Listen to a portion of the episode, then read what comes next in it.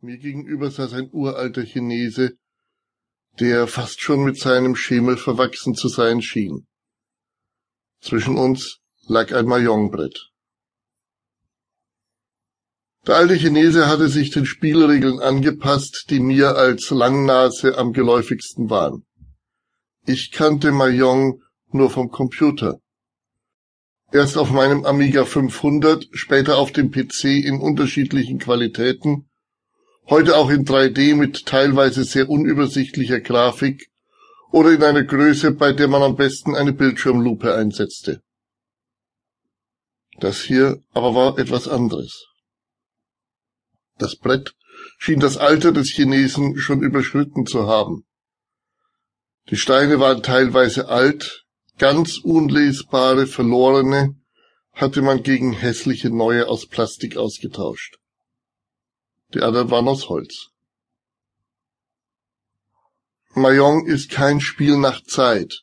Zumindest nicht hier, nicht in diesem Park, nicht mit diesem Spielpartner. Jeder Zug will wohl überlegt sein. Die gegnerischen Züge muss man beobachten, denn wenn man am Computer einen falschen Stein nehmen will, geht das einfach nicht. Hier muss man selbst aufpassen. Es ist Mai, ein wunderschöner Tag. Das Smog von Beijing, vor dem ich für ein verlängertes Wochenende geflohen bin, weit weg. Hier weht eine stetige leichte Brise vom Meer hinauf, die enge und verwinkelte Stadt unterhalb des Berges hinter sich lassend. Okay, Sie mögen sagen, für ein verlängertes Wochenende sind 670 Kilometer ein bisschen gut weit. Sie haben ja recht. Aber Peking ist so riesig, so groß, dass man ihn auf normalen Wege kaum entfliehen kann.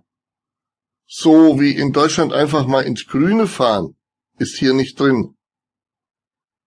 Peking an sich ist circa 17.000 Quadratkilometer groß, aber das gesamte Gebiet umfasst circa 180 mal 170 Kilometer.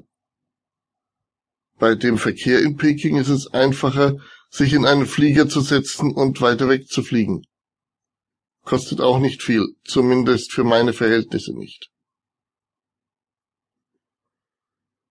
Ich bin jetzt seit drei Monaten in China von meiner Firma hergeschickt worden, um zahlreiche Einkaufswünsche zu koordinieren und zugleich und vor allem auf die Qualität zu achten.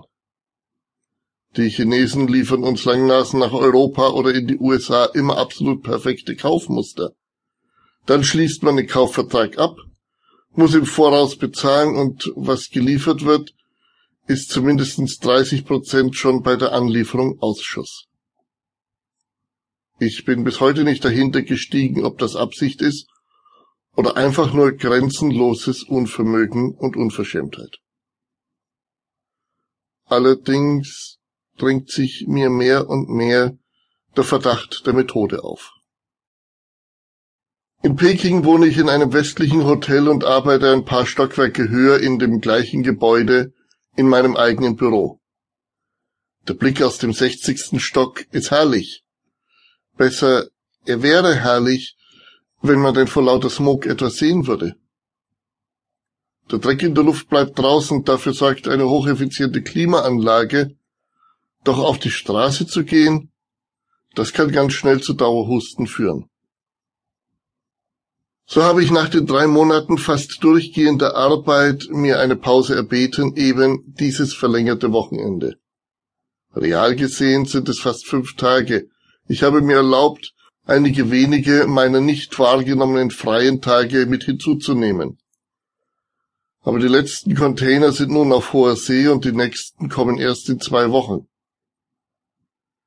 Ich habe also wirklich Zeit. Der alte Chinese hat nach einer von mir jämmerlich verlorenen Partie das Brett neu aufgebaut. Er verwendete die klassische Bauform des sogenannten Drachen. Komisch. Bei ihm beschleicht mich das dumpfe Gefühl, dass Mayong doch älter ist, als man immer behauptet. Offiziell sind die ersten Spielbretter irgendwann 1800 Dunnemal erfunden worden, aber hier? Hier überkommt mich das Gefühl von Jahrtausenden. Ich habe mir in Qingdao